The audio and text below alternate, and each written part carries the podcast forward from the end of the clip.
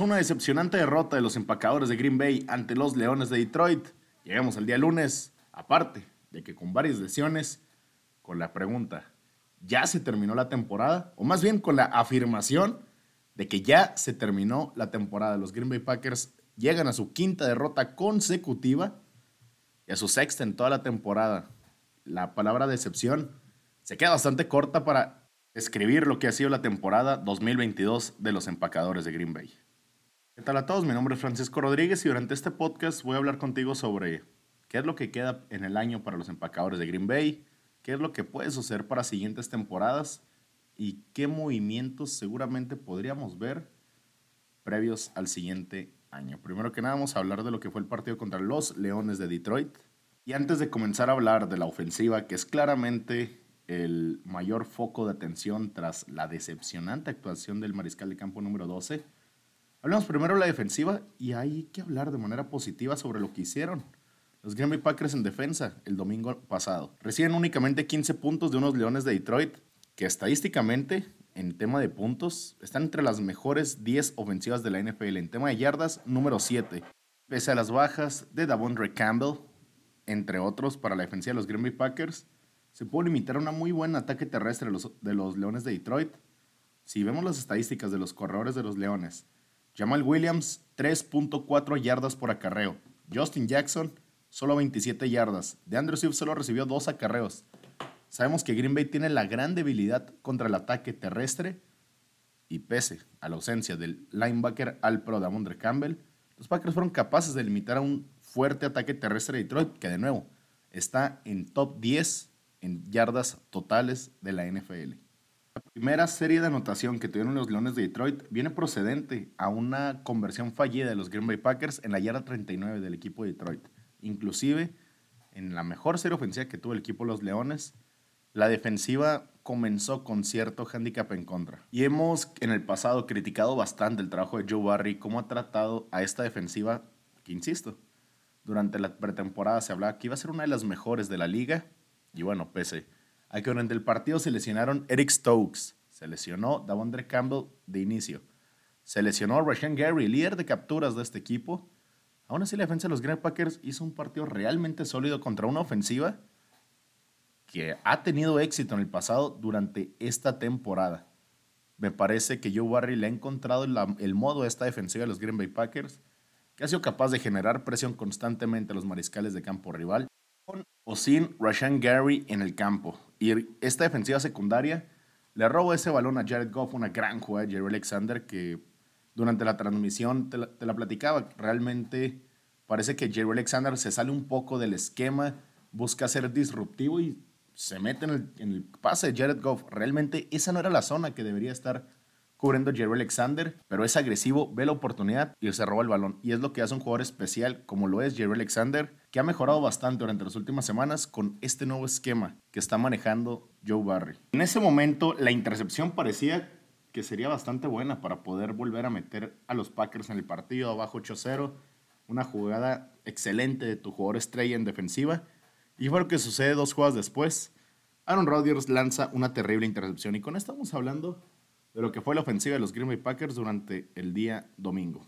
Hay un video mío hablando sobre, que de hecho fue durante la misma transmisión de mi narración, en la que decía, no sé de quién es esta ofensiva. No sé si es la ofensiva de Matt LaFleur, no sé si es la ofensiva de Aaron Rodgers, o no sé si es la ofensiva del coordinador ofensivo Aaron Stevanovich, pero de quien sea, ¿qué carajos está sucediendo?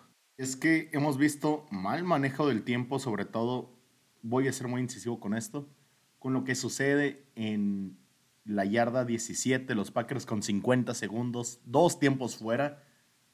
En primera, Aaron Rodgers con estas jugadas a las que le llaman el Hero Ball, de buscar forzar un pase, de los muchos que intentó forzar durante el partido, va profundo con el Lazard, el pase es incompleto. En segunda oportunidad, me parece que había una interferencia de pase sobre Allen Lazard, no se acaba marcando aún así el pase de Rodgers, era muy complicado para que Allen Lazard pudiera hacer la jugada. Tercera oportunidad, Aaron Rodgers termina forzando un pase en una gran cobertura por zona en el que Robert Tonyan no tenía siquiera opciones de hacer la jugada. Y en cuarta oportunidad, falla de comunicaciones entre Sammy Watkins y Aaron Rodgers que lo hemos visto presente durante toda la temporada. Ese tiempo podías lanzar corto, podías correr, podías hacer muchísimas cosas. Sin embargo, fuiste con cuatro pases profundos con pocas posibilidades de éxito. Si hubiera habido un hombre desmarcado, está bien, toma el tiro. Pero si estás jugando y le está costando esta ofensiva generar jugadas grandes, le está costando esta ofensiva ganar duelos en el 1 a 1, ¿por qué dependes de que Allen Lazard, Robert Tonyan y Sammy Watkins ganen balones en el 1 a 1? Realmente es frustrante. Y siguiendo hablando por el terrible desempeño de Aaron Rodgers, en primera oportunidad y gol, primera vez que los Green Bay Packers acceden a zona roja, es interceptado. En esa intercepción, Allen Lazard estaba solo Rodgers no tenía que poner el pase de esa manera. Además, me parece que el pase hubiera terminado siendo atrasado para Lazard. Tenía Rodgers la oportunidad de poner un pase globiado y Lazard lo hubiera atrapado con tiempo. Ya le había ganado el hombro de adentro a su receptor, a su secundario, y ni el linebacker ni el safety iban a llegar porque estaban pegados a la línea. Golpearon Rodgers, lanza este pase innecesariamente mal y termina siendo una intercepción. Lo que también frustra es, lo termina tapando un jugador con el casco. Ni siquiera es un jugador que haya hecho un salto vertical impresionante, que haya levantado ambos brazos. No, simplemente estaba parado en la línea y le pega el balón en el casco. Es realmente frustrante. Después logra hacer la, la detención la defensiva porque fue una defensiva sensacional. Bien, los Packers avanzan y en cuarta oportunidad y gol, un diseño de jugada sensacional por parte de Matt LaFleur. Lo critiqué en su momento viendo la jugada de nuevo, fue una jugada impresionante. Realmente Green Bay tenía todo para convertir, pero termina fallando Aaron Rodgers en el envío. El pase es interceptado. Y aparte de que pesa que no se haya convertido en cuarta oportunidad y gol, esa intercepción manda a los Leones a la yarda 20. Ni siquiera les los pusieron de iniciar encerrados en su propio campo. La defensiva vuelve a ser la detención. Dentro del terreno de Detroit intercepción, tras la intercepción de Jerry Alexander, viene Aaron Rodgers y de nuevo es interceptado en un pase forzado, en una triple cobertura muy parecida a la jugada que vimos en tercera oportunidad y 10 en la yarda 17. Rodgers forza un pase en una rendija que no existía para Robert Tonyan y es la tercera intercepción del partido para Aaron Rodgers. Y este es un partido que es históricamente malo de Aaron Rodgers. Creo que no lo hemos visto con tres intercepciones en mucho tiempo. Y ahora realmente las tres interrupciones las puedes cargar completamente a la toma de decisiones, a la precisión del mismo pasador. Realmente es inexplicable. ¿Y a quién le puedes echar la culpa durante este partido? La línea ofensiva le dio realmente buena protección a lo largo de los 60 minutos del partido. Los receptores no soltaron balones, no sucedieron cosas de seis pases dejados caer. No vimos realmente a los receptores de los Green Bay Packers no atrapar balones. Y si ves el film, hay varias jugadas donde tiene opciones buenas de pase, pero simplemente o no las ve o las ignora, pero no termina haciéndolo bien Aaron Rodgers en el partido. Las fallas en ofensiva del día de ayer mayormente van a ser culpa del pasador número 12 que en un partido en el que lanzó un total de 43 pases, solo fue capaz de llevar a la ofensiva a conseguir 9 puntos. Aunque la defensiva le dio constantemente buenas posiciones de campo, la interrupción de Alexander, después la detención clave, detuviste a los Leones de Detroit en cuarta oportunidad y le diste a los Packers y Aaron Rodgers primera oportunidad, más de un minuto y medio en el reloj, dos tiempos fuera, necesitando 57 yardas y no fuiste capaz de conseguir los puntos. Entiendo que este cuerpo de receptores perdió mucho. Estuvo fuera Romeo Dobbs, Christian Watson la mayoría del partido. Aún así, hay jugadas donde Somori Torrey se desmarca. Hay jugadas donde Somori Torrey hace grandes desmarques con el mismo caso Allen Lazard, que definitivamente no es Davante Adams, pero aún así le daban buenas oportunidades a Aaron Rodgers de poder ejecutar y el mariscal de campo no fue capaz de hacerlo. Y mira, lo he dicho, a mí no me molesta los berrinches que hizo, no me molestó los gritos que pegó, porque por primera vez se ve que realmente le interesa y que quería ganar, pero simplemente fue incapaz de hacerlo. Fue, fue realmente decepcionante la actuación de Aaron Rodgers. Y si lo pones en contexto, es todavía más decepcionante porque estamos hablando que Green Bay enfrentó a la defensiva número 32 de la NFL, que es históricamente mala. Es tan mala la defensiva de Detroit que la distancia en EPA por jugada los Leones de Detroit y el siguiente equipo, la defensa número 31 de la NFL, tienen la misma separación entre una defensiva número 18 que son los Cardenales de Arizona. Es tan notoriamente mala la defensiva de los Leones de Detroit que son la número 32 en yardas, número 29 contra el ataque aéreo, número 31 contra el ataque terrestre, número 32 en puntos, permiten 29.3 puntos por partido. Y la defensiva de los Packers fue capaz de limitar en 15 puntos a la ofensiva de los Leones de Detroit y no fuiste capaz de anotar 16 puntos con un mariscal de campo que lanzó 43 pases, que cobra 50 millones de dólares y es impresionante. Realmente, para pagarle 50 millones de dólares a un jugador que va a lanzar un pase de anotación y tres interrupciones, eso lo puede hacer Jordan Love en su mismo contrato de novato y lo puede hacer mejor.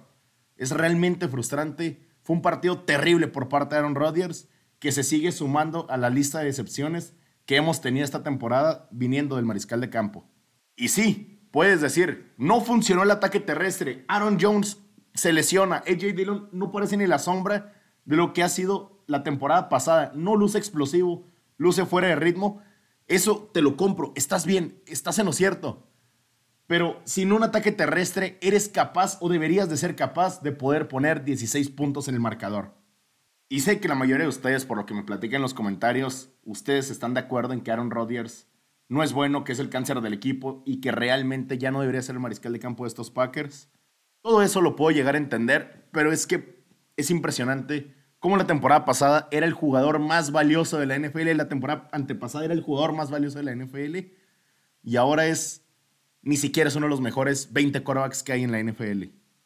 Si los Packers hubieran tenido de mariscal de campo titular para este partido a Baker Mayfield, seguramente hubieran ganado de todas maneras.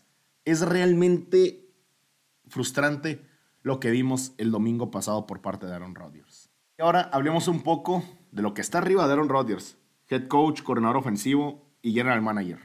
Y es que creo que todos ellos confiaron demasiado en que Aaron Rodgers tendría un buen año y que sería capaz de elevar los jugadores alrededor de él, y no sucedió. Recuerdo haber platicado en mi análisis de esta temporada en el previo de qué serían en el FC Norte decía, los Green Bay Packers hicieron algo interesante. Los Packers dijeron, Voy a confiarle en la ofensiva a Aaron Rodgers, por eso se queda con receptores que no son nombres principales, se queda con una línea ofensiva decente, tampoco es espectacular, pero tampoco es mala. Y dicen, del lado ofensivo del balón, que se encargue Rodgers porque confío en él, por eso le estoy dando 50 millones por temporada. Del lado defensivo voy a una defensiva impresionante. Un linebacker como Quay Walker, Monte Wyatt, que en Georgia fueron espectaculares. Después Quizás el mejor tackle defensivo de la NFL, uno de los mejores tres, en Kenny Clark. Russian Gary, que realmente tiene nivel o parecía podía tener el nivel para estar en la conversación de defensivo del año y ha tenido buen año. Preston Smith, un líder, un veterano que realmente todavía rinde bastante bien. Un linebacker al pro como Davondre Campbell, acompañado de Quay Walker. La secundaria, Eric Stokes, que tuvo un año de novato sensacional. Jerry Alexander, de los mejores tres corners de la liga acompañando a Russell Douglas, que tuvo una temporada impresionante en el 2021. Después, los safeties. Adrian Amos, increíble. Darnold Savage, pudo haber sido mejor, debe de ser mejor. Aún así es el eslabón débil de esta defensiva y no es una pieza realmente terrible. Esta defensiva estaba construida para dominar y ser realmente buena. Es lo que Rodgers platicaba durante la temporada baja, es lo que todo el mundo platicaba en la temporada baja y te digo algo, la defensiva ha sido realmente buena desde la semana 4 de la NFL, después de la victoria cerrada contra los Patriotas, pero es la ofensiva que no ha sido capaz de realmente completar los partidos. Y cuando por primera vez la defensiva hace un partido dominante, la defensiva pone a este equipo para ganar, la ofensiva se quiebra por completo. Y del lado de Brian Gutentosk, creo que su mayor problema es realmente confiaba mucho en que Aaron Rodgers podría cargar a esta ofensiva y no sé si será por un declive en el nivel de Aaron Rodgers o será por la falta de acompañamiento, pero ese no ha sido el caso. Después vámonos con Matt LaFleur y es que esta ofensiva está diseñada para aprovechar el cerebro de Aaron Rodgers. Uno de los mariscales de campo más inteligentes de la liga, que lo hemos visto temporada tras temporada tomando grandes decisiones. La ofensiva está diseñada con varias jugadas de RPO, Run Pass Option. Estas jugadas donde Aaron Rodgers tiene que leer al linebacker, al safety, al externo, a quien tenga que leer y decidir si le hace la entrega a Aaron Jones o a AJ Dillon o saque el balón y lanza. Estas jugadas funcionaron en 2021, funcionaron en 2020, han funcionado desde que está Matt LaFleur en la ofensiva, pero este año Aaron Rodgers tiene este declive de nivel y ha dejado de funcionar. Esta ofensiva está hecha para poder confiar en tu pasador, que es alguien de los mejores de la liga, y ese no ha sido el caso. Y esto va en contra de Matt LaFleur y de Aaron Stevanovich, el coordinador ofensivo, porque son los dos encargados en desarrollar un esquema ofensivo. Y si juntas que tu equipo está plenamente entregado a su mariscal de campo, que la ofensiva no está al nivel de los otros años, que no va a tener la misma ayuda que tuvo en otros años del lado ofensivo del balón, y a quien le entregaste 50 millones de dólares por temporada, y a quien le confías que pueda llevar a esta ofensiva al éxito, tiene un declive terrible de nivel. Pasa lo que vimos el día de ayer, pasa lo que hemos visto durante prácticamente toda la temporada. Y tras todo esto, realmente me gustaría regresar a la semana 4 de la NFL cuando los Packers vencen a los Patriotas en Inglaterra. Una buena defensiva, un buen ataque terrestre, los terminas venciendo. Estaba su tercer mariscal de campo, eso estaba claro. Pero viste esos flashazos en la ofensiva, Aaron Rodgers encontrando Romeo Dobbs y todo este tipo de cosas. Y por enfrente tenías un calendario que lucía fácil. Gigantes de Nueva York, Jets de Nueva York, Comandantes de Washington, después visita complicada a Buffalo y visita a Detroit. Tenías récord de 3 y 1 y este era el calendario que se venía enfrente de ti. Realmente yo esperaba que para este punto del año Green Bay tuviera récord de 7 ganados y 2 perdidos. Y estamos con récord de 3 ganados y 6 perdidos. Realmente este equipo de los Green Bay Packers va a tener que considerar muchas cosas durante lo que resta del año quizás puedan reconsiderar si Matt LaFleur es el head coach para los años próximos. En mi opinión, tendría que serlo. El cambio que me gustaría ver es el cambio en el coordinador ofensivo. Creo que Aaron Stevanovich, por más buen coach de línea ofensiva, no lo está haciendo bien como el que desarrolla el esquema a un lado de Matt LaFleur. Del coordinador defensivo, yo estoy feliz con Joe Barry. Por mí, se puede quedar otro año más para probar que es quien puede llevar a esta defensiva. Pero va a ser muy importante lo que hagamos en el resto del año creo que los Packers van a tener que de alguna manera encontrar a Aaron Rodgers, porque parece que Aaron Rodgers no se va a retirar terminando el año y él va a querer continuar en Green Bay, o al menos Green Bay va a querer continuar con él. Sería lo normal. Justo hoy le preguntaron a Aaron Rodgers sobre si ha contemplado el retiro y su respuesta fue bastante directa. No. Aaron Rodgers quiere seguir jugando y tiene que encontrarse en sí mismo para que esto sea algo bueno para los Green Bay Packers y no sea una maldición de dos años y 100 millones de dólares por las siguientes dos temporadas en mi opinión, en el momento que los Green Bay Packers queden matemáticamente eliminados o cuando realmente parezca imposible llegar a postemporada, ahí se debería intentar ir con Jordan Love. Pero creo que con el ego y toda esta situación con Aaron Rodgers, todo lo que representa para este equipo y lo que va a representar en el futuro, al menos por el tema salarial, no puedes mandarlo a la banca, suponiendo que va a ser tu mariscal de campo los siguientes dos años, aunque sea el siguiente año. Vemos de lo que pasa con la lista de lesionados. Y es que el día de ayer hubo demasiadas lesiones para los Green Bay Packers a un nivel espectacular que yo nunca he visto. No he visto tantos jugadores importantes lesionarse en un solo partido para los Green Bay Packers y comenzamos. Rashan Gary estará fuera por todo el resto del año con una rotura de ligamento anterior cruzado, algo que es una lesión que va a tener que monitorearse porque inclusive podría no estar a tiempo para la siguiente temporada. Después, Romeo Dobbs no tiene ninguna lesión que signifique algún hueso roto, pero lo que sí tiene es un esguince de tercer grado, creo que es el término. Y va a estar fuera de cuatro a seis semanas. Es la misma lesión que tuvo Randall Copper, la misma lesión que tuvo Mac Jones por parte de los Patriotas. Algo así estará fuera. Después, lesión de tobillo para Eric Stokes. Aún no se confirma, pero parece que sería algo similar a lo de Romeo Dobbs. Quizás es un esguince de segundo grado. Va a estar fuera de dos a tres semanas, quizás un poco más. Lesión de Aaron Johnson, que, es, que viene reportada como tobillo y rodilla. Es una lesión que ya ha tenido antes, si no me equivoco. Va a, ser, va a estar fuera dos o tres semanas. Quizás, quizás puede estar. Quizás, quizás solo se vaya a perder el partido contra los Cowboys, pero teniendo el partido En día jueves contra los Titanes de Tennessee podría también perderse ese. Después, conmociones cerebrales para Christian Watson y Chris Burns. Es algo importante en el caso de Chris Watson porque es su segunda en dos semanas.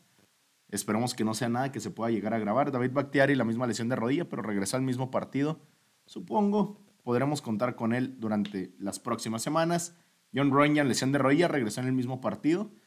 Y bueno, se empieza a poner cada vez más deprimente la temporada de los Green Bay Packers. Y si este partido no te daba las sensaciones de que era un statement, de que estaba acabada la temporada, después con esta lesión de Rashan Gary, las lesiones de Romeo Dobbs y Eric Stokes, empieza a dar todavía más esa sensación de que el año ha terminado para los Green Bay Packers. Mucho tiempo se habla de que Odell Beckham Jr. estaría en el radar de los Green Bay Packers y viceversa, pero ahora mismo no tengo ni idea de cómo Odell Beckham Jr. querría ir a un roster que tiene récord de 3 y 6, cómo Odell Beckham querría ir a Lambeau Field a recibir pases de Aaron Rodgers, que ha mostrado este nivel ahora mismo. Yo creo que Odell Beckham deja de ser una posibilidad para los Packers y lo que quedaría en el cuerpo receptor es Samori Torre, que mi respeto es para Torre, cada vez me gusta más y lo he dicho desde la temporada baja, él va a ser un nombre importante en esta ofensiva. Ojalá eventualmente lo logre. Christian Watson cuando regrese, pero con una segunda conmoción en dos semanas, me imagino que ahora no lo van a activar para el siguiente partido. Amari Rodgers, que creo que ya lo que nos queda es explotarlo, darle la mayor cantidad de juego posible para ver si realmente hay talento ahí o lo terminas cortando acabando el año. Después el otro receptor que nos queda es Sammy Watkins, que prefiero realmente algún jugador de la escuadra de prácticas, alguien que encuentres algún otro equipo en su escuadra de prácticas, pero yo no tolero a Sammy Watkins en este equipo.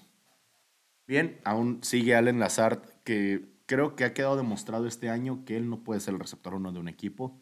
Puede ser un buen jugador de rol, puede ser un buen, una buena opción para un segundo o tercer receptor, pero para ser el estelar de un equipo se queda corto, no gana los suficientes duelos en el 1 a 1. Y bueno, Allen Lazard, me parece que si no tiene una temporada impresionante aquí al fin del año, podría no ser recontratado acabando la temporada y Green Bay buscar otras opciones que van a tener buenas selecciones de draft si la temporada sigue hacia donde parece ir encaminada. Termina el contrato a Robert Tonyan y yo se consideraría no renovarlo o en caso de hacerlo con una bajada importante en su salario, creo que tiene algo así como un año 10 millones. Creo que no ha estado jugando a ese nivel y no veo ese contrato para él. Y después, cuando ves jugar a alguien como Josiah de Guara, creo que se ve, se un poco más atlético, se ve un poco más rápido. Creo que buscaría otras opciones en lugar de Robert Tonjan. A menos, claro, que lo puedas conseguir por un buen precio de cara a la siguiente temporada. La línea ofensiva, esto no va a suceder pero me gustaría ver qué más tienen el resto de los jugadores jóvenes que tienen la línea ofensiva. Me gustaría ver a Joshua Nyman seguir en el tackle derecho, eso es indispensable. Zach Tom agarrar la titularidad quizás en el guardia derecho, quizás en el guardia izquierdo. Y buscar ahora sí ya darle un descanso más bueno a David Bakhtiari, que parece tener un buen nivel. Realmente me ha gustado lo que he visto de David Bakhtiari esta temporada. Pero quizás ya con la temporada tan tan complicada, deberías de considerar darle mayor descanso. Me gustaría ver qué hay en Sean Ryan, este guardia, centro, tackle, de que juega prácticamente todas las posiciones, egresado a la Universidad de UCLA. Me gustaría ver a Zach Tom más tiempo en el campo. Pero bueno, esas son un poco de mis impresiones de qué podría venir para el futuro de los Green Bay Packers. Una derrota tristísima contra el equipo de los Leones de Detroit, de una manera que es impresionante sin más, por mi parte es todo. Mi nombre es Francisco Rodríguez. Puedes seguirme en mis diferentes redes sociales, arroba volumen deportivo en Instagram y Twitter, Pancho Rodríguez, página de Facebook. Habrá transmisiones esta semana en el canal de Volumen Deportivo en YouTube y claro, mi podcast en las diferentes plataformas, Spotify, Apple Podcast, entre otras. Entonces, me queda por invitarte a mis diferentes Transmisiones el día viernes con mi análisis previo del partido entre los Green Bay Packers y los Dallas Cowboys. El día domingo, 3.25 horas centro, los empacadores reciben a los Dallas Cowboys. Ahí tendrás mi transmisión. Y para el domingo por la noche entre los San Francisco 49ers y Los Ángeles Chargers, de nuevo, ahí tendrás mi transmisión a las 7.20 hora centro. Considera calificar mi podcast en Spotify. Deja tus cinco estrellas y eso me ayudará a llegar a más gente. Y ya con esto me despido. Ojalá tengas un excelente día lunes, una excelente semana. Hasta luego.